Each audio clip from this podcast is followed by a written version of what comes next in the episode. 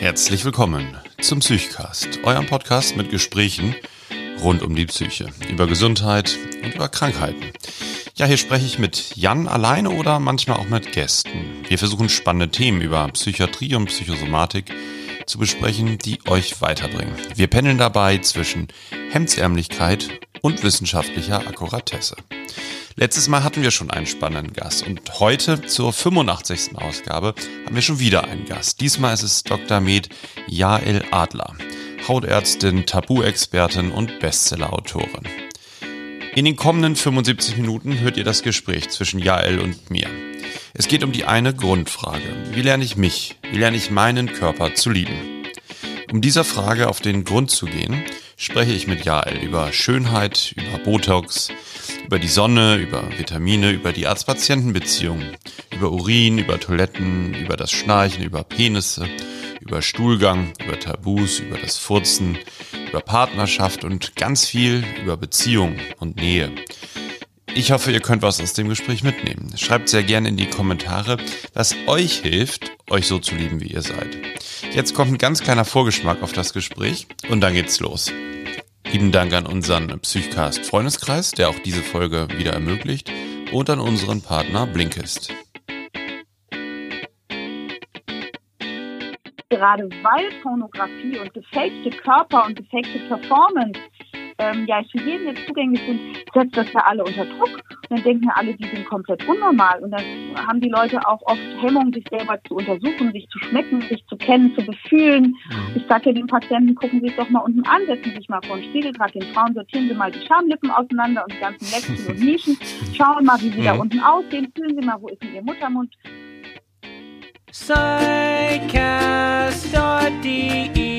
Psychosomatic medicine and psychiatry Psychotherapy and so much more Psychcast is bringing you what you're looking for With Alex and Jan, two doctors as your hosts Psychcast, yes Psychcast, let's start the show Herzlich willkommen zum Psychcast. Heute Folge 85. Mein Name ist Alexander Kugelstadt und ich habe die große Ehre, heute einen Gast zu haben. Es ist ein ganz besonderer Gast. Es ist Dr. Medial Adler, Fachärztin für Haut- und Geschlechtskrankheiten und inzwischen zweifache Bestsellerautorin. Herzlich willkommen, Jael. Ich freue mich sehr, dass du da bist.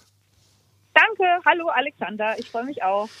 Du bist gerade in Zürich, hast du mir erzählt. Und ähm, ich weiß nicht, wie das Wetter ist. Bei uns ist sehr, sehr viel Sonne. Und ich habe eben gerade auf dem Weg ähm, zu unserer Aufnahme ähm, jetzt überlegt, wie das eigentlich nochmal ist mit dem Vitamin D. Ist es jetzt wichtig, dass ich äh, meine Sonne ein bisschen, äh, meine Haut in die Sonne halte?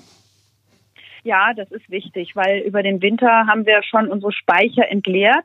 Vitamin D bilden wir ja in der Haut in Verbindung mit UVB-Strahlen aus dem Sonnenlicht. Das sind leider auch die, die Hautkrebs machen können und Sonnenbrand. Aber das ist ja immer so, ne? immer die Dosis macht das Gift und wir brauchen schon das Sonnenlicht. Und nach dem Winter sind wir ja oft auch so ein bisschen müde und schlapp. Das ist ein Symptom des Vitamin D-Mangels. Man muss nur gucken, dass man es jetzt nicht übertreibt, mhm. weil die Sonnenstrahlen jetzt schon ordentlich stark sind. Und wenn man ja noch gar keinen Schutz aufgebaut hat, also die Haut noch blass ist und noch nicht verdickt, das dauert nämlich ein paar Wochen, dann kann man sich schnell einen schädlichen Sonnenbrand einfangen.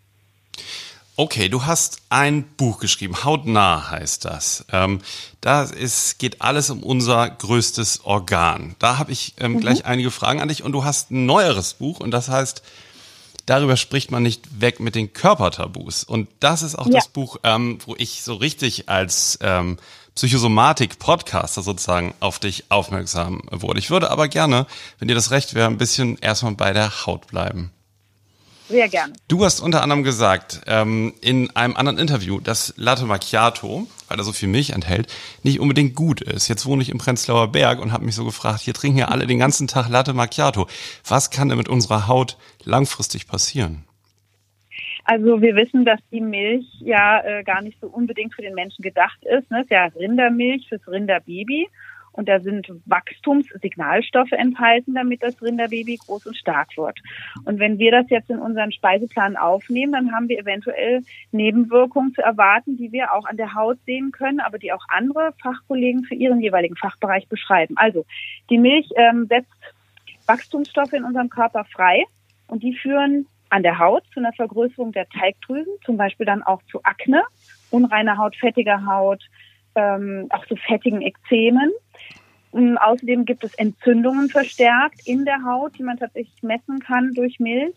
Es gibt ähm, 245 Rinderbotenstoffe, die über 11.000 Gene bei uns quasi berühren manipulieren können, das können wir alles gar nicht so richtig abschätzen. Ja. Und aus anderen Fachbereichen weiß man, dass die Milch in diesen großen Mengen auch Zivilisationskrankheiten fördern kann, wie Diabetes, Übergewicht, Herz-Kreislauf-Erkrankungen, manche Krebserkrankungen. Milch ist aber nicht ganz gleich Milch, also fermentiert ist die Milch nicht so böse, dann kommen ja dann auch lebendige Bakterien ins Spiel, also der klassisch bulgarische oder griechische Joghurt mit Blubberbläschen ähm, hat schöne Milchsäurebakterien, die auch den Darm stärken, das ist dann nicht so schlimm. Mhm. Aber diese großen Mengen, also mehr als 200 Milliliter am Tag, gelten nicht gerade als gesundheitsförderlich. Und jeder Jugendlichen mit Akne sagen wir, lasst es doch erstmal weg. Und dann geht auch ganz viel Akne schon von selber wieder weg. Und diese Erkenntnis hat sich auch gewandelt, oder? Weil ich erinnere mich so in meiner Kindheit, so in den 80er Jahren, sagte man einmal am Tag, besser zweimal musst du auch ein Glas Vollmilch so trinken.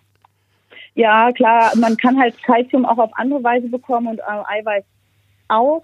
Ähm, und es ist auch jetzt sogar gibt's Untersuchungen, dass ähm, zu viel Milch auch sogar Osteoporose fördern kann. Also mhm. das ist, ist natürlich auch immer sind so Hypes und Moden. Wer weiß, was mit dem Vitamin D eines Tages ist. Also im Moment gilt das mhm. ja auch als besonders wichtig, auch dass man ja. das als Nahrungsergänzungsmittel zuführt. Ich hoffe, dass das auch äh, bleibt. Es erscheint mir sinnvoll. Aber das gibt ganz oft. Eine Zeit lang wurde auch gesagt, dass Eier ungesund sind wegen Cholesterin. Jetzt sagt man, nee, nee, das sind die bösen Kohlenhydrate, die unseren Cholesterinspiegel nach oben treiben. Das, äh, treiben. das Ei ist doch erlaubt. Ich glaube, dass einfach wenn man ähm, den Körper anschaut, wir leben gefühlt eigentlich als Körper noch in der Steinzeit. Es hat sich in den letzten 10.000 und in den letzten hunderten Jahren äh, extrem viel gewandelt auf unserem Speiseplan. Und wenn wir in der Steinzeit mal Milch bekommen haben, dann war das vielleicht frisch vom Tier, aber eben nicht in literweise im Kühlschrank. Und ähm, die Milch wird ja auch zunehmend äh, verändert. Das sind dann andere hygienische Zustände, was ja auch schön ist, aber was auch bedeutet, dass zum Beispiel das Milcheiweiß ähm, Beta-Lactoglobulin plötzlich verarmt an Eisen und Vitamin A. Das wird dann entfernt bei, entfernt bei dieser Veränderung in mhm. der Fabrik und das fehlt dann. Äh, und dieses Eisen, diese Eisenmangelmilch quasi, mhm. die wird plötzlich zum Allergen. Also das heißt, frisch vom Bauer war sie es noch nicht. Ja. Aber jetzt so industriell verändert ist sie es plötzlich. Und dann kriegen die Kinder plötzlich eine Milcheiweißallergie. Also es gibt so ganz viele Dinge, die jetzt erforscht werden, die man noch gar nicht abschätzen kann, die aber alle damit verbunden sind, dass wir uns immer mehr entfernen von dem, was die Evolution sich für uns so ausgedacht hat. Und das sehen wir auch, ich untersuche sehr viel die Darmflora bei meinen Patienten. Molekulargenetische Stuhlanalysen macht man da. Also man guckt, welches Erbgut haben wir denn im Darm, welche Bewohner sind denn da, wie viel Liebe, wie viel böse Bakterien. Und da kann man leider sehen, dass die Artenvielfalt stark zurückgeht, also wie in den Biotopen unserer Natur und das ist genauso schädlich für unseren Organismus. Und wir sehen auch, dass sich böse Bakterien vermehren, die Entzündungen fördern. Die Schleimhaut ist nicht mehr kräftig und dick. Die Vitaminproduktion der Bakterien äh, fehlt uns. Die Regulation von Immunfaktoren verändert sich negativ. Also es hat einen riesen Einfluss und das ist eben ganz stark damit verbunden, dass nicht nur die Milch, sondern auch Getreide ne, und Mehl mhm. und Zucker und Wurst und alles so Kunstprodukte plötzlich gegessen werden. Und da sind wir weit weg von dem, was die Evolution für uns gedacht hat. Mhm. Und Patienten, du hast eine Praxis in Berlin, ne? Ja, genau. Mhm. Und Patienten, die zu dir kommen und ähm, die du dann auch über diese, diese Milchproblematik aufklärst, wissen die da äh, oft schon davon? Oder würdest du sagen, das hat sich eigentlich noch nicht so durchgesetzt, dieses Wissen? Es gibt solche und solche. Also ich hab, ähm, freue mich oft, dass ich sehr gesundheitsbewusste Patienten habe und viele hören auch auf ihren Körper, die sagen, oh, ich vertrage gar nicht so viel Milch und dann verzichten sie auch darauf, dann sich extra laktosefreie Milch zu kaufen. Mhm. Der Körper hat ja eigentlich schon reagiert.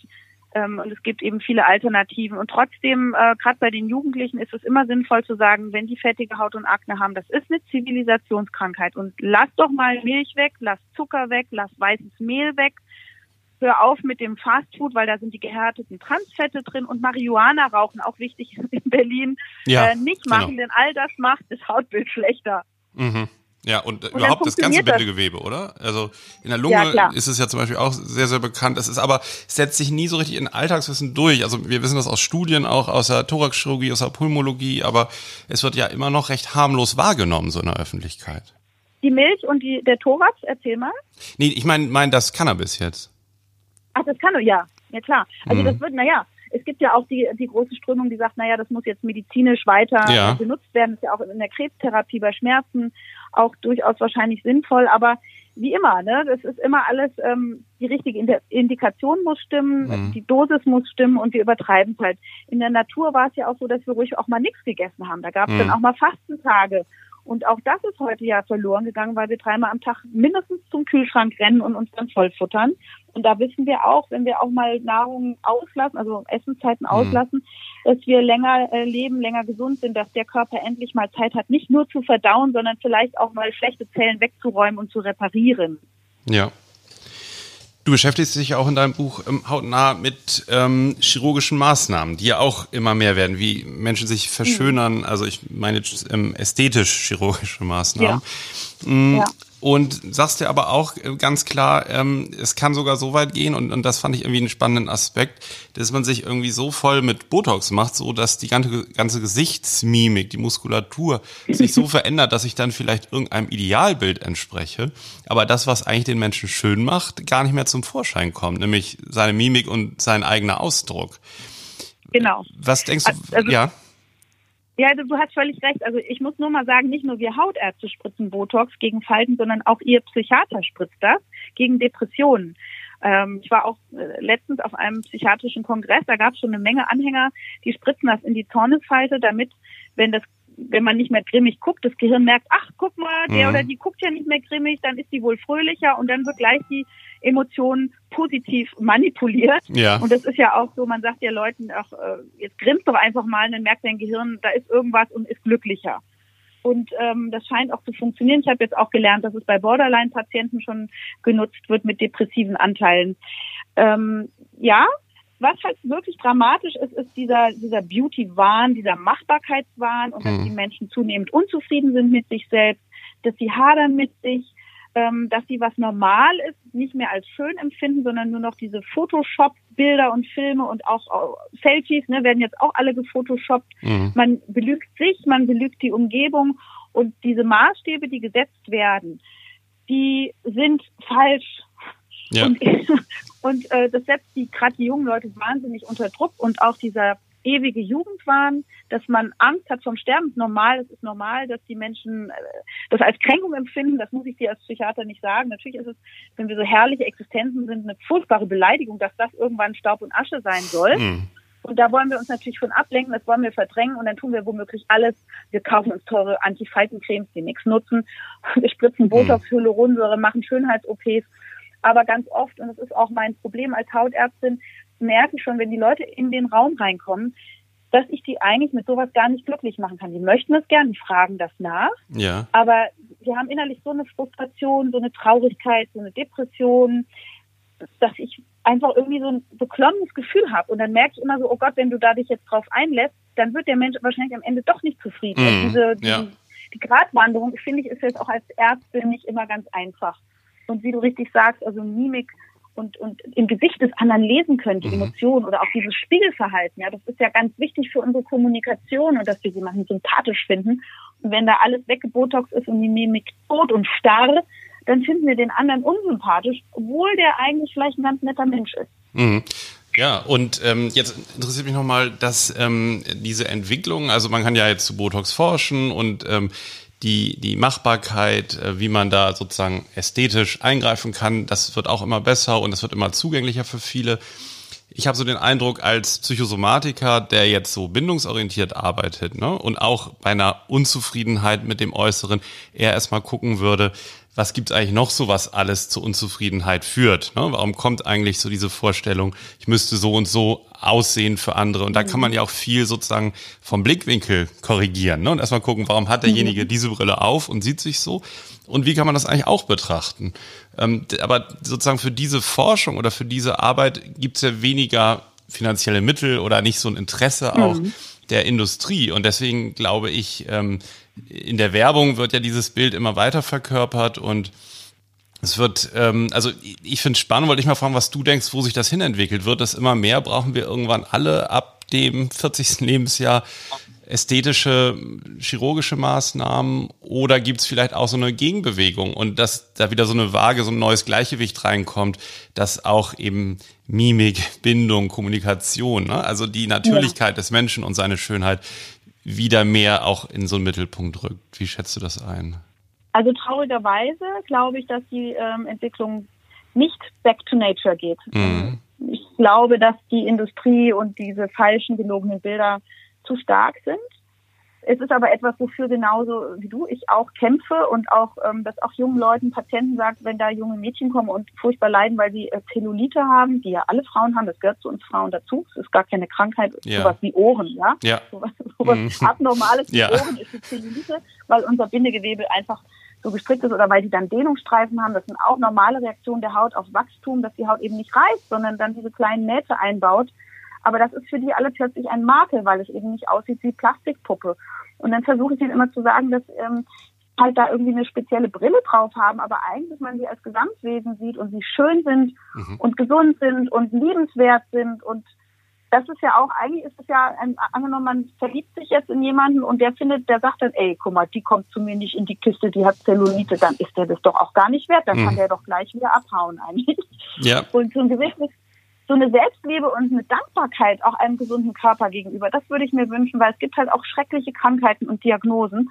Und ich finde, wenn man dann immer so mit sich hadert und dann hat man hier eine Falte und da eine Delle, das ist doch alles super und damit kann man leben. Und es gäbe Menschen, die würden so dankbar sein, wenn die sich nicht mit ihrem Krebs oder ihrer Autoimmunerkrankung rumschlagen müssten, sondern einfach nur sowas wie eine, ja, wie einen normalen Makel hätten. Und ähm, als Ärztin sieht man halt auch ganz schön viel Leid, ja. Und, und dann, ja, auch Menschen leiden unter ihren Falten, das mag mhm. sein, aber die Relation ist dann irgendwie manchmal so. Ja, es gibt ja auch schöne Leiden, ne, an denen man wachsen kann und mit denen man sich irgendwie beschäftigen kann und wo man sagen kann, okay, das ist ein schönes Problem so, ne? Da, da kann ich irgendwie einen Umgang mit finden und so. Das finde ich auch. Und also ich finde das total spannend, wie du das einschätzt, weil ich, ich sehe gar nicht so selten auch zum Beispiel junge Frauen, die kommen zu mir in eine psychosomatische Sprechstunde und die wollen erst nur einen Attest haben. So eine Unbedenklichkeit, dass sie sich die Brüste operieren lassen können, ne? dass sie sozusagen mhm. psychisch gesund sind. Dann kommen wir manchmal so ins Gespräch und ähm, vereinbaren dann manchmal mehrere Termine und das ist total spannend, wie, was sich doch dann für ein Bild dahinter zeigt, ne? dass es doch irgendein Typ ja. will und er hat gesagt, das möchte er eigentlich schon haben und dann kommen wir darüber oft ins Gespräch, in welcher Position sie da eigentlich sind und woher sie das vielleicht kennen. Auch so, ähm, sich unter so einem Zugzwang, unter so einem Druck zu fühlen. Und ähm, also manchmal sind die, sind die dann froh nach einigen Terminen, ähm, dass sie das noch nicht gemacht haben, sondern nochmal überlegt haben und ja. reflektiert haben. Ne? Und ähm, ja. das finde ich schon, ähm, ich, ich finde es schon inter interessant, was es da so, ich weiß nicht, wie lange das ist, ich würde so sagen, seit fünf bis zehn Jahren merke ich da verstärkt so einen ja. Schönheitsdruck, oder? Ja, und ja. Ähm, leider müssen wir natürlich auch dann bei uns selbst gucken, bei uns Ärzten, ja. weil wir ja da nicht immer so einen Blick drauf haben. Das gibt ja auch, das ist ja auch ein Geschäftszweig genau. tatsächlich. Ja. Ne? Mhm. Hm, wir sind ja auch ähm, Wirtschaftsunternehmen und da mhm. muss man eben gucken, wo setzt man dann wirklich auch mal eine Grenze. Also das muss man für sich sehr klar ähm, glaube ich, ziehen. Mhm. Obwohl, obwohl das auch, also ich hatte schon auch Patienten, wenn die jetzt zum Beispiel sagen, ich will Botox und so, dann sage ich auch schon mal, man müssen, muss denn das sein? Sie sind wunderschön, brauchen sie doch noch gar nicht, sie sind doch mhm. noch jung. Und dann sagen die, okay, dann gehen sie woanders hin, dann lassen sie sich komplett zurechtschneiden und dann kommen sie wieder und wollen sich die Narben weglasern lassen, ja. Und ja. also ich dachte dann auch noch, vielleicht lassen sich auch nochmal therapeutisch beraten, klappt aber eben nicht immer so. Und es gibt eben auch totale Schönheitsjunkies unter den Ärzten. Wenn sie mal auf den Derma-Kongress fahren, da sind auch manchmal komplett verspritzte Arztgesichter. muss ich mal machen. Ja, das muss ich mal machen. Auch, auch flusterten Apfelwangen und da bewegt sich irgendwie das Gesicht in alle möglichen Richtungen, aber nicht in die, die man erwarten würde. Also ja. da sind die Ärzte auch nicht immer vorgefeilt und Deswegen, äh, wonach soll man sich richten? Was ist die mhm. Vertrauensfigur? Für mich ist immer ähm, eine Wahrung auch wichtig, dass man sagt, also alles, was man mit dem Körper macht, hat einen Effekt. Das kann gut sein, kann aber auch schlecht sein. Und ähm, natürlich hat jede Schönheitsmaßnahme auch Risiken und Nebenwirkungen und die sehe ich ja als Ärztin ganz oft, weil es geht ja öfter mal schief bei Patienten, auch durchaus woanders, mhm. bei mir Gott sei Dank. Mhm. Ich mache auch Gott sei Dank nicht so viele risikobehaftete Eingriffe, aber zum Beispiel äh, Frauen, die haben schon teilweise Verhärtung der Brust, äh, Implantate, ne? da kriegen sie so Kapselfibrosen und dann kommen sie natürlich auch zum Hautarzt und fragen, was kann man denn da machen? Geht da eine Cortisoncreme? Geht natürlich nicht. Mhm. Oder ähm, es gibt Fadenlifting, das ist auch jetzt so im Trend, das zieht man durch die Haut im Gesicht, die, in die baumelnden Partien, solche Fäden aus so einem Kunststoff mit Widerhaken, teilweise auflösend, teilweise nicht auflösend. Und dann reißt es aus oder drückt sich durch die Haut oder eitert oder es gibt Fremdkörperverhärtungen. Und äh, dann fragen wir, was können Sie tun? Und das, sehe- ich sehe ja solche Nebenwirkungen häufiger. Meistens geht's gut, aber man sieht natürlich in der Arztpraxis immer da, wo es nicht gut gegangen ist. Und das, ähm, finde ich, muss man halt auch mal kommunizieren. Und ähm, ich selber mache äh, viel Medizin, sehr viel Öko auch und ganzheitliche Medizin. Und ich mache auch Schönheitsbehandlungen wie zum Beispiel Laser. Und wenn mich Leute fragen nach Botox und Hyaluronsäure auch und versuche da sehr genau die Grenze nicht zu überschreiten, wo es grotesk wird, hoffe immer, dass es mir gelingt, denke mir immer, na, vielleicht mache ich es verantwortungsbewusster als jetzt jemand, der zu viel auf einen Schlag macht, aber ist ganz schwierig. Also selbst, selbst ich, ne, ich könnte ja auch sagen, nö, ich lasse das mal komplett, mache ich nicht. Also es gehört auch zu meinem Berufsbild dazu. Und äh, gerade zum Beispiel die Hyaluronsäure ist ja ein körpereigener Stoff, der geht uns verloren. Und den nimmt man in der Medizin super gerne zur ähm, Wundbehandlung, also Geweberegeneration, in Narben reinspritzen, in Gelenke, die knirschen oder degeneriert sind. Oder auch ins Zahnfleisch. Wenn das zurückgewichen ist dann, und die Zahnhälse freiliegen, kann man mit Hyaluronsäure da wieder ein, ein Wachstum stimulieren. Also es ist auch regenerativ. Und wenn ich mir dann das in so eine Haut reinspritze, dann und es verändert die Person nicht so sehr und es sieht dezent aus, dann kann es auch mal schön sein. Und aber ne, also ich ich würde nie, also Patienten kommen ganz offen sagen, Frau Doktor, jetzt sagen Sie mal, was muss gemacht werden? Und ich sage, nix. Die gefallen mir, wie sie sind, bleiben sie genau so. Ja, aber. Und dann, dann geht es Dann verhandelt ihr, ne? Dann verhandelt ihr das Ja. sozusagen.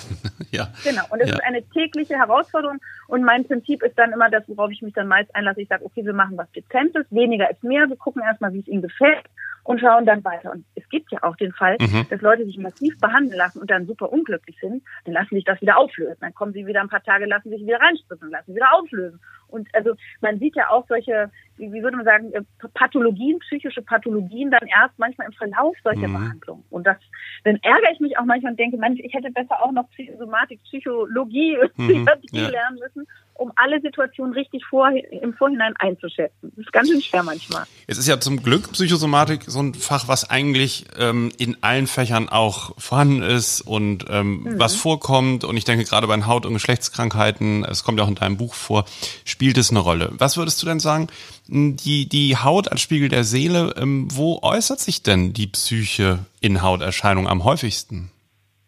Genau, also es gibt natürlich so diese ganz akuten Dinge, die wir alle haben. Also wenn wir vor Schreck ganz blass werden oder vor, vor Wut rot Mhm. oder wir beide hören ein schönes Musikstück und sind ganz berührt, dann kriegen wir Gänsehaut. Und das sind ja, oder, oder ich habe was aufgefressen, erröte vor Scham. Und dann äh, hat es ja auch eine soziale Funktion, weil in meinem Steinzeitstamm sehen dann alle, dass es mir nicht angenehm ist, dass ich mich schäme. Und dann verzeihen sie mir eher, weil es mir ja nicht angenehm ist, dann sehen sie, dass es mir leid tut. Also diese ablesbaren Diese kommunikative. Funktion dann auch Ja. so, ne? Ja. ja. Genau. Und dann gibt's die chronischen Sachen, wie zum Beispiel, wer Dauerstress hat, ne, der kriegt dann Pickel oder Entzündungen in der Haut. Das sieht man schon, weil natürlich das Cortisol und andere Botenstoffe im Körper die Haut natürlich in Mitleidenschaft ziehen. Die Rosatia zum Beispiel äh, reagiert stark. Das ist so- so Rötungen auf den Rundungen der Gesichtshaut mit Äderchen, manchmal Pickelchen. Die Akne reagiert, die Neurodermitis reagiert, die Schuppenflechte. Also es sind alles so Krankheiten, die durch Stress ähm, schlechter werden. Und dann gibt es natürlich diese richtigen Krankheiten, die psychischen Krankheiten, ähm, psychiatrische, die kennst du, das ist Dysmorphophobie, also Mhm. die Angst vor dem Hässlichsein, die eingebildete Hässlichkeit, wo also oft besonders hübsche Menschen kommen und sagen, ich bin total unzufrieden mit mir, das muss hier alles geändert werden und ähm, ja, und da, da ist man eben als Arzt, wenn man das nicht erkennt, echt. Ähm, Da ist man aufgeschmissen, Pech. ne? Ja. Ja, man hat Pech, weil man dann sich auf eine Beziehung einlässt, auch mit dem Patienten, die nicht fruchtbar ist, sondern oft Ja. negativ ist, destruktiv ist, nicht konstruktiv, wo, wo keiner ein gutes Gefühl hat. Die sich auch Da im man Kreis dreht einfach- dann oft. Ne? Das dreht sich ja. Oft dann im Kreis sozusagen. Man, man, auch Aufklärung hilft da ja dann nicht. Ne? Nee, genau. Also und die Patienten wissen es teilweise auch, dass sie die Diagnose haben und fordern eben trotzdem Behandlung ein. Und ich ähm, denke, ich bin kommunikativ ganz gut, aber äh, es passiert mir trotzdem manchmal, dass es irgendwie, dass mich auch Leute in ihre, also es ist ja so, korrigiere mich, wenn ich was Falsches sage, aber dass man ja auch so Beziehungen nachspielt, die man vielleicht auch aus seiner Kindheit kennt, ne? so Reaktionsmuster. Wiederholung, Reinszenierung, genau. Ja. Ja, genau. Und dass man dann als Arzt manchmal die Mutterrolle oder die Vaterrolle irgendwie einnimmt und irgendwelche Spielchen plötzlich Ja. äh, spielen muss und den will man gar nicht spielen, Ja. aber Projektive Identifizierung. ja, genau, wenn man, wenn man sich so in einer Rolle wiederfindet, in die man dann selber geht als, als Arzt, Ärztin, ähm, ähm, wo man sich hinterher selber fragt, was war das jetzt eigentlich von mir? Ne? Das ist ein ganz typisches psychisches Abwehrphänomen, mh, was, was gar nicht so selten ist. Ja, gut, Ja, ja, gut, wenn man es irgendwie merkt, dass da irgendwie, wenn der Red Flags dann irgendwie aufgehen und man merkt so, okay, das geht jetzt in eine Richtung, wo ich mich nochmal reflektieren muss. Ne? Ja, und wo ich vielleicht auch einen Ziehen Ja. muss und sagen muss, okay, äh, hier passen wir nicht mehr zusammen, weil es irgendwie sich nicht gut anfühlt. Es ist ja auch ein Vertrauensverhältnis, was man mit seinen Patienten hat. Und äh, man diese 100, 200, 300 tollen Fälle, die sind alle nicht so, äh, gehen nicht so tief wie dieser eine, der irgendwie nicht gut läuft, wo man irgendwie das Gefühl hat, also irgendwie äh, reden wir hier aneinander vorbei oder haben Streit oder es gibt Misstrauen. Ähm, ja, also Aber es ist so eine Alltagsherausforderung. Es ist aber auch wirklich mit der körperdysmorphen Störung, ähm, zum, nehmen wir mal ein Beispiel, ein Patient, der hat das Gefühl, seine Nase ist massiv fehlgebildet ne? und die sieht ganz, ganz schrecklich aus und entstellt ihn und ähm, sowas ist ja gar nicht so selten so ein Phänomen und ähm, ich behandle solche Patienten auch psychotherapeutisch und natürlich wird es dann irgendwann auch besser, wenn man ähm, dahinter guckt, wie du schon gesagt hast, welche Bezie alten Beziehungsmuster da immer wieder dahinter stehen, ne? woher das eigentlich kommt, dass man vielleicht wertlos ist. Ne? Es wird dann häufig auf ein Organ oder auf irgendeine Körperstelle verschoben, aber das dahinterliegende kann man ja bearbeiten. Aber, und das finde ich so spannend, auch nach 80 Stunden Psychotherapie, ist es nicht selten, dass das trotzdem immer, wenn die Patienten unter Druck geraten, dann wieder kommt. Ne? Es ist einfach, es ist einfach sehr massiv und ähm, ja, das, das, ich, ich glaube, da kann man mit einer, mit einer Beratung ähm, und einer Aufklärung häufig eigentlich gar nichts erreichen, ne? sondern das ist dann einfach nur, dreht sich wirklich im Kreis. Ja. Ja, genau. Und ich habe ähm, eine, eine nette Statistik gelesen äh, von einem Dermatologen, der auf Psychosomatik äh, spezialisiert ist. Der sagt, 30 Prozent der dermatologischen Patienten sind psychologisch, psychiatrisch, psychosomatische Fälle. Und das kann man auch wirklich bestätigen. Einerseits natürlich, weil wenn man sichtbare Hautleiden hat, fühlt man sich schon psychisch beeinträchtigt, weil es ja auch jeder sehen kann. Zum anderen macht aber die Psyche auch Hautprobleme oder eben solche Phänomene, ne, dass man sich irgendwie anders sieht als die Umgebung.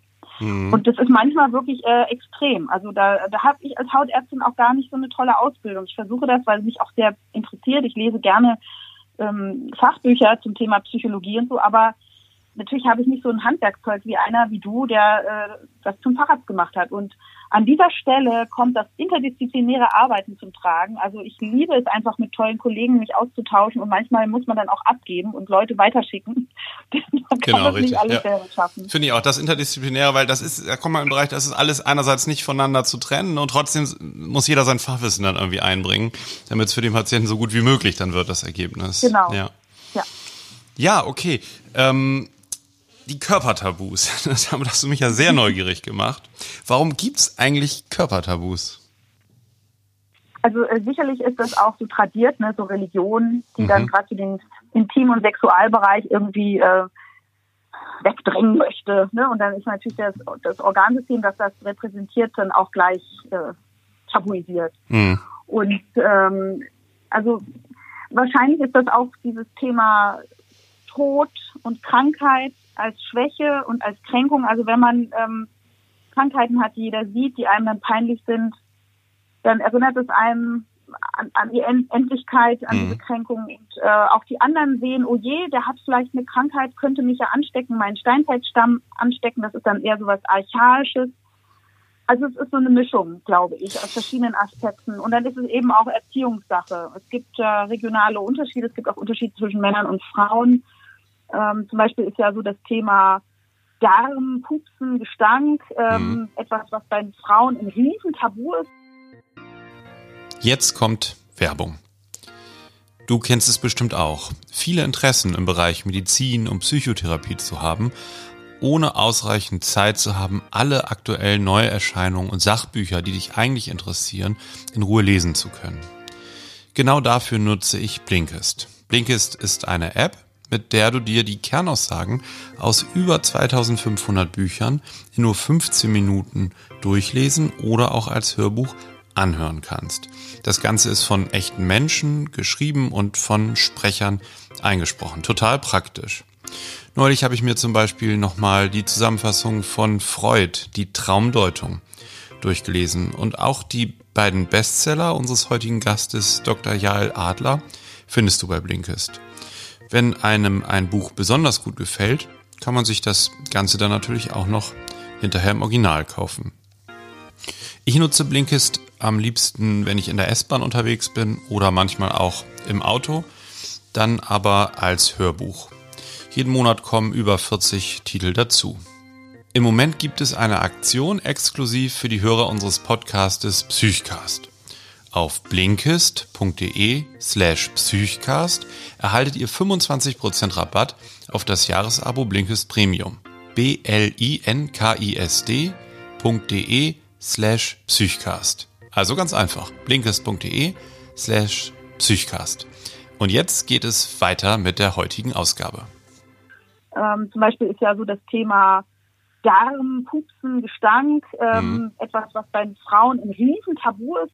Und äh, du kennst ja die anale Phase. Mhm, ja. Als wir Kinder waren, haben unsere Eltern gesagt, fein, Kaki ins Töpfchen gemacht, bravo. Gut gemacht, ja. erstmal- Ja, sind wir erstmal ganz stolz, was wir da Tolles herstellen.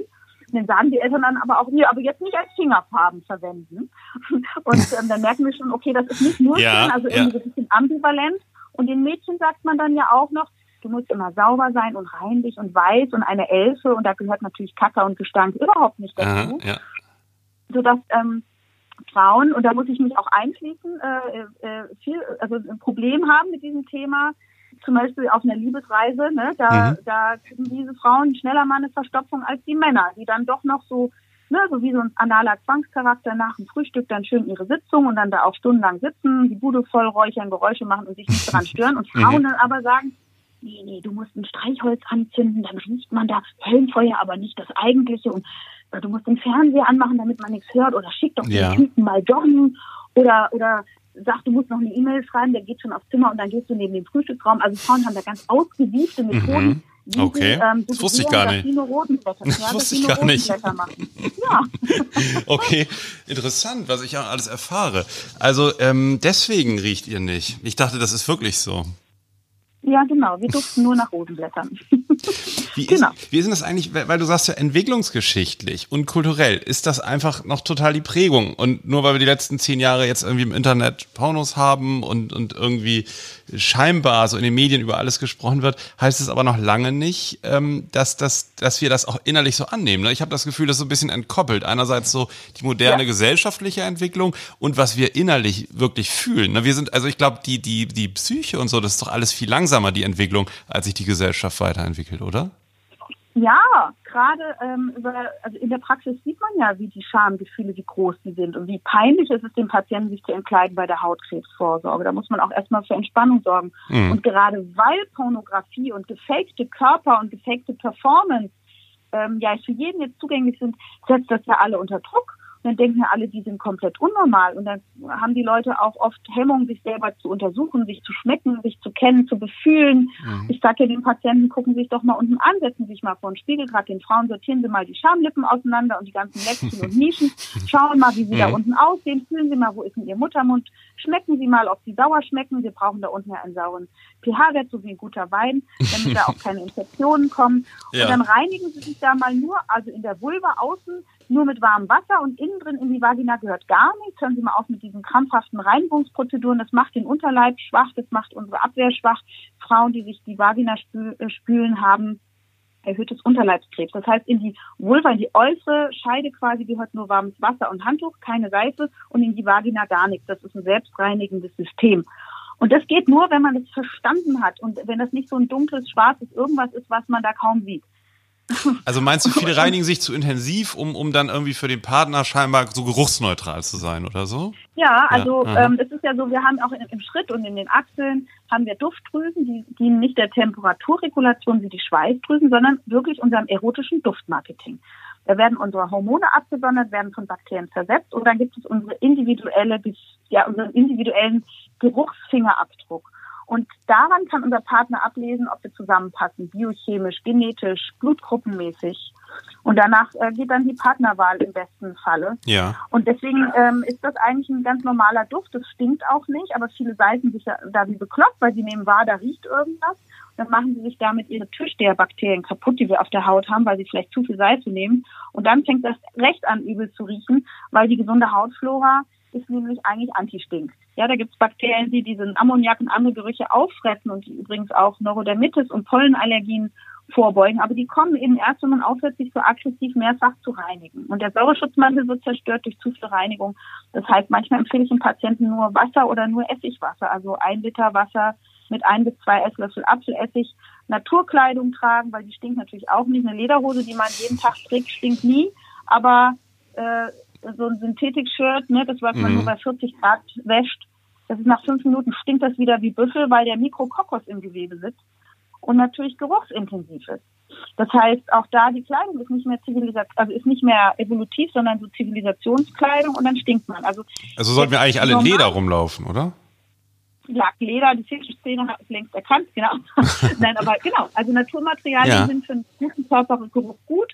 Und das wissen wir auch von Schuhen. Also wenn sie jetzt bar, wenn, wenn die Leute jetzt barfuß rumlaufen in ihren Fellschuhen, da gibt's ja so berühmte Fellboots, da sind dann immer elegante Damenfüße mit rot lackierten Nägeln drin, immer ohne Socken. Die riechen aber gut. Kein Mhm. Käsefußgeruch. Während Socken immer nach Käsefuß dann irgendwann riechen, wenn man die nach dem Tag nicht in die Wäsche tut.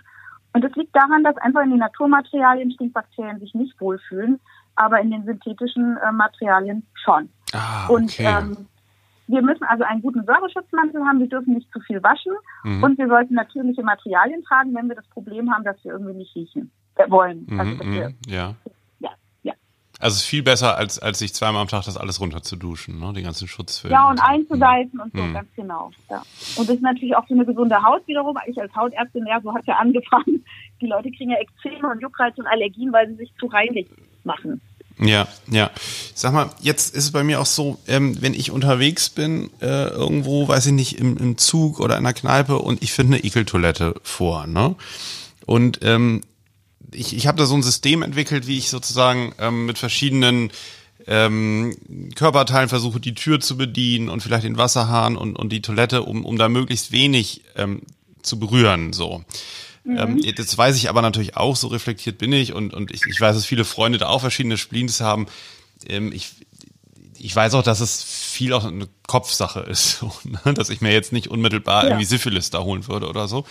Was, was würdest du denn sagen, wie kann man ausgewogen mit Ekeltoiletten am besten umgehen? Würdest du sagen, einfach drauf los oder, oder äh, schon mal lieber den Ellenbogen benutzen oder irgendwie die Tür mit Klopapier auf und zu machen? Hast du da irgendwie ein System entwickelt, was du so sagst, ist nicht zu verrückt, aber ähm, tut der eigenen Neurose so ein bisschen Genüge? Also, Also Mikrobiologen haben ja schon festgestellt, dass Klodeckel meist sauberer sind als der Küchenschwamm. Ja, das ist ja schon, Mhm. schon mal so.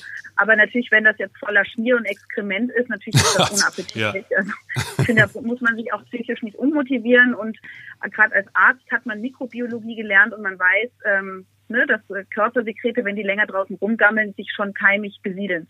Gott sei Dank haben wir eine gute Hautbarriere. Gott sei Dank führt es dennoch nicht zur Infektion. Also das, ähm, ich würde jetzt vom Essen mir schon immer die Hände waschen, aber es ist nicht so schlimm, wenn man mal sowas äh, anfasst oder Mhm. auch selbst wenn man es aus Versehen aufnimmt über den Mund, so schnell äh, passiert da nichts. Gott sei Dank, weil wir haben ja ein Immunsystem. Ähm, ich habe mal mit einem. Psychoanalytiker Ja, das wird manchmal echt unterschätzt, oder? Mhm. Ja, aber ich habe mal mit einem Psychoanalytiker gesprochen und der hat gesagt, naja, wenn einer so das, den Griff immer aufmacht auf dem Männerklo mit dem Schuh, Mhm. äh, dann hat er womöglich äh, eine Homophobie, also Angst äh, vor, vor dem Griff, der vorher am Penis war und Ja. dass er jetzt das anfasst. Also das geht ja wieder in deine Ecke, da musst du eigentlich eine Ah, Antwort okay. liefern. Äh, so hat wahrscheinlich jeder Mensch verschiedene Gründe, warum er das ähm, appetitlich findet. Aber ich weiß, viele Menschen machen ja auch Reisen an Orte, wo es jetzt nicht alles so hygienisch ist und die werden ja auch nicht krank. Ja, ja, aber das finde ich, finde ich auch interessant. Ich frage mich manchmal bei der Männertoilette am, am Stehbecken, warum man sich nicht die Hände wäscht, bevor man da hingeht, sondern hinterher, ne? Weil dann hat man ja vorher Also- alles, was man vorher angefasst hat, am Penis dann. Also ich mache das immer und das empfehle ich auch den Frauen. Vor, vor dem, vor der Toilette Hände waschen machst du immer. Ja, ah, okay. immer Hände waschen, also in der Super. Öffentlichkeit, ja, weil wenn man sich dann da unten abwischt, bringt Ja. man ja Keime rein, die man da nicht haben will unter Umständen. Ah, das hat mir schon total weitergeholfen. Super, ich Ja, dachte, das wäre ein Spleen, persönlicher Spleen von mir, dass ich das immer mache. Weil ich, ich überlege immer, manchmal mache ich es und so super. Das ist also völlig ähm, plausibel eigentlich, oder? Ja, wobei du natürlich, äh, wenn ich jetzt mal so unter Ärzten sehen Ja, darf, du klar. fasst ja deinen heutigen Penis an, der ist beim Pinkeln, der ist ja jetzt nicht so empfänglich wie eine Schleimhaut. Also deine Vorhautregion, wenn du das zurückziehen würdest, dann wäre da vielleicht ein bisschen, oder die Eintrittspforte vorne an der, ne, ab da wo der Urin rauskommt, da Ja. wäre es dann vielleicht ein Problem. Aber dieser heutige Penis, der ist, der hat ja auch eine gute Abwehr. Aber die Frauen, die halt äh, Tampon wechseln, die bringen Mhm. an den keimigen Finger der Keime rein und das ist ein Problem. Und natürlich ist es sinnvoll, wenn man sich vorher äh, anfasst und man hat da dreckige Hände, dass man sich vor die Hände wäscht und aber auch nachher. Für Ah, die okay. anderen dann. Für die anderen. Okay, ja. ja, ja. Sag mal, das das sind ja so Fragen, die wir, die wir jetzt auch so debattieren. Da sind ja viele Ärzte, also, also unseren Podcast, kann ich jetzt noch mal kurz sagen, hören ungefähr so, die Hälfte sind so Ärztinnen, Ärzte, Psychotherapeuten, die andere Hälfte sind einfach Interessierte, so an der Psyche und am Menschen, an der Gesundheit. So, so stellt sich das auf jeden Fall auf unseren Treffen und in unseren E-Mails dar. Und mich würde jetzt auch nochmal interessieren, ähm, was, wie können denn Ärzte dazu beitragen, dass ihre Patienten vielleicht besser solche Fragen oder Unsicherheiten in die Sprechstunde mitbringen und die auch rausholen? Also es ist wichtig, dass man über diese Themen spricht, weil sie einem ganz viel Lebensqualität nehmen. Wenn man so lange mit irgendwas rum sich schleppt im Heimlichen und vielleicht denkt, es kam von allein, also geht es auch wieder von allein, Ja. das passiert aber oft nicht, ne? verliert man in diesem kurzen Leben einfach Lebensqualität. Also das ist doch viel zu schade, das Leben. Und vor allem wissen, dass die Ärzte ja schon alles gesehen und gehört haben und nichts Menschliches ist uns fremd. Und vielleicht haben sie auch schon einiges davon selber auch erlebt. Der zweite Grund ist, dass wenn ähm, Leiden chronisch werden, also ähm, ich denke da an die an Anusprobleme, ja, die, das Hämorrhoidalleiden Mhm. der Analiokraft oder Geschlechtskrankheiten, die da schwelen und zu Unfruchtbarkeit führen können. Ne? Oder ähm, auch die Depression, die immer schlimmer wird. Also es gibt ja ganz verschiedene, oder Haarausfall, ja. Je länger man wartet, desto geringer sind die Chancen, dass man es wieder komplett ausheilen kann. Also rechtzeitig gehen, Mhm. rechtzeitig ansprechen. Es gibt so wahnsinnig viele Lösungen, habe ich auch im Buch geschrieben. Zum Beispiel Scheidentrockenheit. Ja, Frauen, die in der ähm, Postmenopause sind, haben oft Schmerzen beim Sex. Äh, es juckt, es brennt. Die erzählen aber nur von ihren Schwitzattacken und dass sie nicht mehr schlafen können. Da muss man die fragen, was ist denn mit dem, mit der Libido, mit ihrer Lust? Können sie überhaupt noch Sex haben? Klappt das organisch? Und dann sagen Mhm. sie, nein, wie gut, dass sie es ansprechen. Und da kann man denen sagen, es gibt ja ganz viele Möglichkeiten. Da kann man Gleitgele nehmen, auch selber ausgekochte, wenn man Leinsamen auskocht, den Schleimüberstand, ist das gleich ein Bio-Gleitgel und dann gibt es Hormonzubereitungen, die man lokal nehmen kann und wer das nicht darf oder nicht will, Hormone, der kann zum Beispiel den ähm, Intimlaser, Vaginallaser nutzen und das sind ein bis drei Sitzungen, kaum schmerzhaft und danach ist dieses trockene, ausgedörrte, ausgedünnte, schmerzende Gewebe wieder dick, saftig und rosig und die Frauen haben wieder Sex, die Ehe klappt wieder und sie sind glücklich. Wie, wie, wie funktioniert das? Wie funktioniert das? Wieso, Der, der Laser, ja. der, also ähm, es ist ein Laser, der quasi kleine Mikroverletzungen in die Schleimhaut reinschießt und dann Mhm. kann man die Vulva erstens damit quasi, in Anführungsstrichen, jetzt klingt das doof, durchlöchern, ja, aber es sind natürlich nur wenige Ja. Millimeter. Diese Kanäle müssen geheilt werden vom Körper und das bringt ganz viel Stoffwechsel rein. Ah, Und okay. ähm, es gibt so einen Laser auch, der hat wie so eine, ja, wie so ein, ja, quasi so eine Dildo-Form, den schiebt man in die Vagina.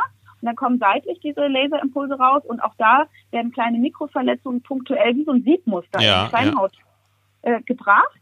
Und äh, das, das macht einen wahnsinnigen Regenerationsreiz und die Schleimhaut äh, wird wieder jugendlich. Und das kann man histologisch nachweisen und die Hautärzte benutzen das ja gegen Falten oder auch gegen Narben, um Gewebe zu regenerieren. Und das nutzen die Gynäkologen, um die äh, Intimregion wieder zu heilen. Auch bei dieser schlimmen Krankheit Lichensklerosis, wenn also Mhm. die Schleimhaut verhärtet und es wie narbig wird und die Ja. Klitoris eingebaut wird. Eine ganz leidvolle Krankheit, die man aber auch mit diesem Laser toll behandeln kann. Das wissen nur noch so wenige. Das heißt, wenn man darüber redet, kann ein erfahrener guter Arzt eben sagen, haha, da gibt es noch viel mehr, was du tun kannst. Oder die Erektionsstörung. Da kann man auch durchaus mal mit Viagra arbeiten oder mit einer Stoßwelle den Penis wieder äh, stoffwechselmäßig tun. Oder man muss mal gucken, die Erektion ist die Wünschelrute des Herzens. Vielleicht ist ja was im Herz-Kreislauf-System nicht in Ordnung oder ein Diabetes. Dann kann man rechtzeitig handeln und den Menschen helfen. Und der dritte Grund, warum man über sowas reden muss, man hat ja eben doch manchmal ansteckende Krankheiten. Das sind nicht immer nur Geschlechtskrankheiten, es kann auch mal eine infektiöse Fußwarte sein oder Ja. ein Fußpilz. Auch da hat man eine Verantwortung ja nicht nur für sich. Ich finde es wichtig, dass man auf sich achtet, sondern auch für seine Mitmenschen. Und man kann die ja auch anstecken. Und ähm, man will ja von anderen Verantwortung, also ja, muss man es auch selber irgendwie, finde ich, tun. Und Mhm. diese, diese drei Gründe, Lebensqualität, nicht zu lange warten, damit es noch heilbar ist und Verantwortung für die Umwelt. Das sind die drei Punkte, warum man auch über tabu besetzte Themen reden soll. Und zur Beruhigung wirklich, die Ärzte, die haben es sich freiwillig äh, ja ausgesucht. Ne? Die Proktologen, da geht man so ungern hin, weil man sich so, so abgeben muss, die Kontrolle. Man liegt da ja so demutsvoll. Ja. Die Frauenmann ist immer beim Frauenarzt. Die Männer kennen diese Position nicht. Aber das, das liebt er ja, der, dieser, der, der, der Proktologe hat den Beruf ja freiwillig ausgesucht und der liebt es ja, diese kleinen Popos alle zu heilen. Ja, ja. Da kommen die Popolöcher. Und der ist ja glücklich. Also wir machen den Proktologen sogar glücklich, wenn wir da hingehen. Okay, das ist natürlich eine Motivation, muss ich sagen. Ja. Ähm, und wa- wa- was, was können Ärzte machen? Also Ärzte, die jetzt vielleicht nicht unbedingt Proktologe geworden sind, weil sie halt immer in die Tabus vorstoßen wollen, im wahrsten Sinne des Wortes, sondern weil sie, weiß nicht, es gibt ja Körpertabus in allen Fachgebieten, ne? Und ähm, Ja. also manchmal finde ich so raus, ne, wenn ich mir einen Druck gebe und wieder so meine Sachen frage, Sexualität und besondere Vorlieben und Orgasmus auslösende Fantasien, was in der Psychosomatik eben da noch so alles gibt, ne? Die Präferenz, Ja. auf was ist man eigentlich noch so orientiert, äh, außer auf den Partner, was gibt's eigentlich noch so, was einen erregt, diese ganzen Sachen, dann kommt ja immer ganz, ganz viel und Patienten sind ja oft total erleichtert, dass das jetzt scheinbar legitim ist, dass man das mal erzählen darf und dass das zu ihnen Ja. dazugehört und dass das irgendwie äh, auch nicht alles gleich eine Krankheit ist und abgestempelt wird, sondern dass es da eben eine riesen ähm, Varianz gibt sozusagen. Und wie, wie kann denn, ich sag mal, der Rheumatologe, der Nephrologe, der Augenarzt, ähm, wie können die das fördern, dass ähm, Patienten eben sich auch mal in das ein oder andere Tabu so ein bisschen vorwagen? Ist es immer so das konkrete Nachfragen oder gibt es da noch andere Tipps Wir für Mediziner? Ja Bereich, ja, wir kommen jetzt in den Bereich Kommunikation. Mhm. Und ähm, wir, wir Mediziner haben Kommunikation nicht so richtig gut gelernt. Also gerade jetzt so meine Generation hat gar nicht gelernt. Die Jungen lernen das jetzt schon, aber auch eher wohl in der Vorklinik, wie ich verstanden habe, und noch nicht so am Patientenfall. Und ähm, gut, da muss man das vielleicht sich anlesen, antrainieren oder wirklich eine Naturbegabung haben. Also ich finde, die Grundvoraussetzung ist ein gewisses Maß an Empathie, aber auch Professionalität und das Kreieren einer vertrauensvollen Gesprächssituation. Mhm. Und ähm, das kann eben auch durch die Körpersprache begleitet sein, also dass man vielleicht nicht, also was ich immer in der Praxis mache, ich sitze nicht ähm, dem Patienten durch den Tisch getrennt gegenüber, sondern ich sitze quasi übers Eck neben ihm. Also Ja. ich lasse nach vorne offen, aber sitze Seite an Seite. So, so finde ich es körpersprachlich, bin ich begleitend, aber lasse eben den Ausflug nach vorne quasi Ja. auch. Also Ja. ich finde, das Mhm. ist ein ganz angenehmes Setting. Und dann gucke ich natürlich in die Augen, ich gucke die Mimik an und ich stelle erstmal vielleicht ein paar harmlose Fragen, um zu schauen, wie reagiert die Haut, bildet der hektische Flecken, wie, wie guckt seine Mimik, wie ist die Sprache, kann der Mensch reflektieren, was macht er beruflich, haben wir vielleicht sogar Gemeinsamkeiten. Also ne, das ist ja auch diese Sozialanamnese, also dieses, es braucht halt Zeit. Ich weiß, das ist in der Kassenmedizin ganz schwierig, aber ich glaube, nur mit Zeit und der gewissen Zuwendung und Professionalität, der Erfahrung, kann man ähm, eine Situation schaffen, wo man doch relativ schnell ans Eingemachte kommt. Und wie du richtig gesagt hast, wenn man das Gefühl gibt, das darf man hier Mhm. und das gehört dazu und das auch routiniert und abgeklärt durchaus, ja. Also Mhm. du bist ja, bist ja nicht der erste Patient, der über seine Fantasien redet, sondern das fragst du halt echt jeden Genau. und du hast auch schon jede Fantasie gehört und vielleicht hast du sogar Mhm. eigene und kannst es einordnen. Das, ähm, glaube ich, führt zum Ziel. Und manchmal muss man auch ganz klar sagen, manchmal klappt eben auch nicht. Ne? Ich habe ja vorhin auch Mhm. erzählt, auch ich habe Herausforderungen und ähm, daran kann man dann wachsen, daraus kann man lernen, auch wenn es jedes Mal wieder ätzend ist, wenn es irgendwie fehlschlägt, die Kommunikation. Aber in ganz vielen Fällen klappt es ja. Und ähm, ich habe halt nur oft auch Geschichten von Patienten gehört, wo, wo Ärzte so sich nur um das Organ gekümmert haben und die Seele nicht im Blick war und auch die ihren eigen, ihre eigenen Probleme mit sich hatten, irgendwie lässig im Stuhl saßen, sich nicht eingefühlt haben, weil jemand sagen, äh, wenn jemand Krebs hat, na, du hast doch nur noch ein Jahr zu leben, was, was willst du eigentlich jetzt genießen und gut ist so? Oder jemand wacht aus der Narkose auf und die Person wird dann gefragt, äh, wollen Sie erst die gute, erst die schlechte Nachricht? Sie haben nichts am Magen, aber dafür haben Sie Pankreaskrebs. So, also ich meine, sowas gibt's halt auch unter Ärzten und das Ja, finde ich ganz schlimm. Ja, ja, wenn Das man, ja, du, zerstört auch den Mhm. Ja, genau. Weil ich glaube, das macht wirklich den, wenn man auf Symptom oder auf die Erkrankung so reduziert wird, ne, dann macht das so diesen ganzen anderen Raum, dieses gan- ganzheitliche, den Raum der Psyche, macht es dann irgendwie zu. Und man hat das Gefühl, das gehört da alles gar nicht dazu, das, das findet hier jetzt alles gar keinen Platz. Und dabei findet man ja da häufig auch so effektive ähm, Stellgrößen noch, ne, woran man arbeiten kann und wo man dann die Gesamtgesundheit eigentlich total effektiv verbessern kann. Ja, und ich finde auch ganz wichtig, Hoffnung geben. Also Ja. in jeder, in jeder beschissenen Situation muss man doch irgendwie ein Krümchen Hoffnung finden. Und ich versuche das äh, tagtäglich und ähm, bin immer glücklich, wenn die Patienten sagen, irgendwie komme ich jetzt mit einem guten Gefühl heraus und habe Hoffnung geschöpft. Ja. Und das gibt Kraft und macht gesünder und stärker. Auch das Immunsystem wird, wird immer noch total unterschätzt in der Medizin, finde ich auch. Ähm, wir sind dann so gewohnt zu gucken, ne, wo können wir eben konkret helfen und, und wo nicht. Und achten dann viel zu wenig darauf, erstmal zu sagen, auf jeden Fall erstmal prima, dass sie kommen, super. Ne? Sie nehmen das in der Hand, Ja. sie kümmern sich und wir können ja jetzt auch mal zusammen überlegen, was sie dann tun können, auch wenn ich jetzt nicht hier den richtigen Laser habe oder nicht die richtige Therapiemethode. Aber so, das ist ja erstmal super. Jemand macht sich so auf den Weg. Ne? Und dieses, Ja. dieses Abholen ähm, der Patienten, die, die irgendeinen Leidensdruck haben, finde ich auch, das geht oft völlig unter. Ähm, da wird irgendwie gesagt, nee, also da sind sie bei mir nicht richtig, kann ich ihnen nicht helfen. Und das ist dann genau das, was immer deprimiert und, und das Gefühl gibt, ähm, ja, egal was ich tue, so ich habe kaum Selbstwirksamkeit. Ne? Und ähm, Ja. finde ich auch einen ganz wichtigen Punkt. Aber das wird mehr deiner äh, Meinung nach im, äh, im Medizinstudium. Die, die, die, die, dieses Kommunikation, So. äh, Hoffnung geben ist ja eine ich ärztliche. Hab ich gehört, Mhm, ja. Okay, ja. Also ich, ich habe mir jetzt auch selber mal ein paar Bücher zu dem Thema zugelegt, wo, wo ähm, Spezialisten über das Thema Kommunikation schreiben. Das ist dann auch mit konkreten Beispielen. Trotzdem sind das natürlich so Modelle und die muss man ja erstmal mit Leben füllen. Man muss es erstmal verstehen. Also eigentlich müsste man immer konkret am Fall jemand haben, der einen da leitet und sagt, guck mal, hier hättest du jetzt mal anders reagieren oder hier war die Körpersprache super und deine Mhm. Mimik auch hast den Kopf zur Seite gelegt. Oder du hast die Hände verschlossen und den Fuß nach vorne geklappt und dem Menschen gezeigt, dass du es eigentlich gar nicht hören willst und so weiter. Ähm, und dann ist ja natürlich auch immer, ähm, der Arzt ist ja auch nur ein Mensch, der muss sich ja auch manchmal abgrenzen.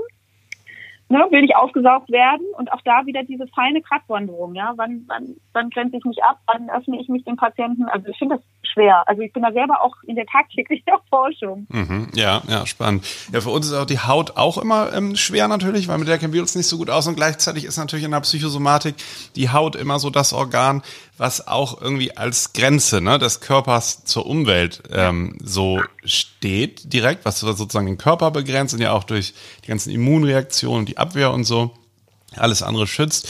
Und das ist halt ganz häufig, und das ist natürlich jetzt auch, also gibt es sicher Studien zu, aber das kann ich jetzt nicht ohne weiteres alles so wissenschaftlich zitieren, aber wo man zusätzlich natürlich auch immer gucken kann, ne, was, was spielen Grenzen so auch für den Menschen? Was, was, also es gibt natürlich ganz konkrete Beispiele. Wenn jemand so stark Juckreiz hat, für die sich eigentlich keine richtige Ursache finden lässt, und ähm, da kommt häufig schon raus, wobei das natürlich auch ein bisschen Interpretation bleibt, aber es ist schon manchmal auch so, es kommt ja darauf an, ob der Patient damit was anfangen kann oder nicht, dass wenn man sich die Haut äh, aufkratzt und Juckreiz hat und dann gar nicht mehr berührt werden kann von anderen oder Nähe gar nicht mehr aushält, dass das auch so mit Nähe-Distanz-Regulation oft zu tun hat.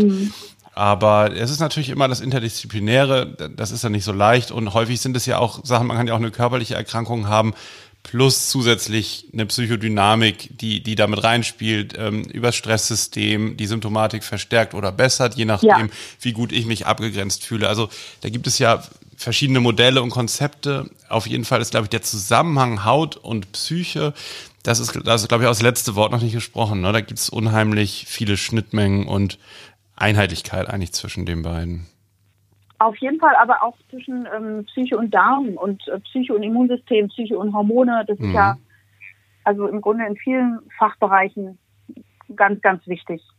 Ja. Aber ich sehe es auch so. Also klar, es gibt ja auch äh, tolle, tolle Literatur zum Thema Haut und Psyche. Und auch ich habe mich damit ja in meinem Buch hautnah besch beschäftigt. Ähm, aber der, was halt ein bisschen frustrierend ist, was du auch am Anfang gesagt hast, dann kann man halt ganz viel darüber reden und es erkennen und trotzdem nutzt es nicht immer. Also jemand, der ähm, oder auch Bauchschmerzen, ja, wenn man Bauchschmerzen, ich habe jetzt ähm, also eins meiner Themen im, auch in dem Buch darüber spricht man nicht, ist Reizdarm, weil die Leute kommen zu mir und sagen, ja, ich habe Unverträglichkeit von Nahrungsmitteln, ich bin sicher, ich habe eine Allergie.